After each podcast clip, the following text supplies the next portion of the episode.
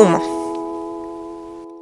Imagina que despertás, tomas mate, te bañás, usas una crema anti-age de coco que no sabes de dónde salió. Te pones el perfume cítrico que recibiste en tu cumpleaños, te vestís. Elegís los zapatos negros, son más cómodos, agarras el saco gris, es lo más abrigado. Imagina que le das de comer al gato y vas a trabajar. Que paras en una cafetería y compras un cortado para llevar con una media luna dulce. Que el camarero, al que no conoces, te saluda como de toda la vida. Imagina que seguís viaje, corres el colectivo, lo alcanzás, haces malabares con la sube, el café, la medialuna, la cartera. Pagás el boleto y te sentás en un asiento doble, al lado de la ventana. Imagina que mirás para afuera y no reconoces el camino, no sabes qué estás haciendo ahí arriba, para dónde vas. Y te parás de golpe y tirás el café sobresaltada. Tocas el timbre varias veces, bajás sin entender dónde estás. Cruzás a la parada del frente, con el abrigo manchado de café y la medialuna en el piso. Imagina que tomás el colectivo para el otro lado. Haces el camino inverso y bajás en la cafetería. Ese lugar lo ubicás. Entrás y compras un cortado para llevar con una media luna dulce. Imagina que te miras el saco y no entendés cómo es que te lo manchaste con café si recién conseguiste el cortado. Que llama por teléfono tu hija y pregunta dónde estás, y vos le respondés que en un café y ella pregunta en cuál, y mirás para todos lados y no sabes en qué cafetería paraste o cómo llegaste. Imagina que tu hija dice que esperes ahí, pero vos no le haces caso y salís del café.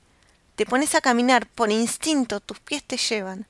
Doblás en una esquina y luego en otra, sin pensar, y parás frente a una casa. Te la quedás mirando un rato largo y los rosales que hay en el patio delantero parecen conocidos, así como el camino de piedras blancas que te llevan hasta la puerta.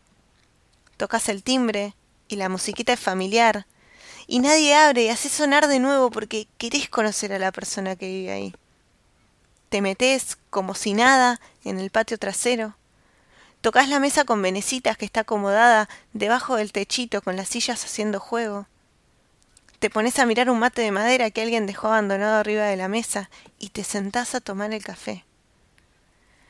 Imagina que empezás a sentir un olor raro. Ves a un gato corriendo, desesperado. Decidís investigar. Dejas el vaso de café arriba de la mesa, al lado del mate, y te acercas a una ventana para ver mejor pero no se ve nada.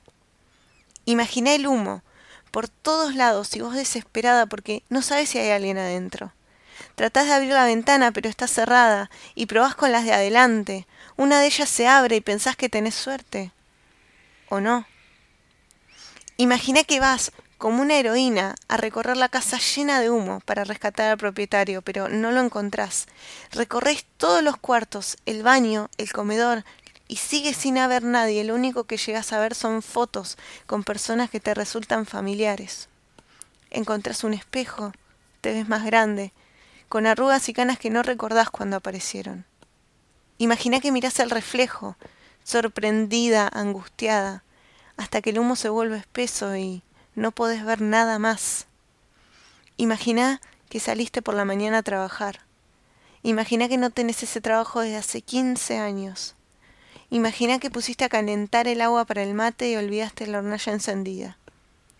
Imagina que estás ahí, ahogada en humo, para salvarte a vos misma de algo que no recordás.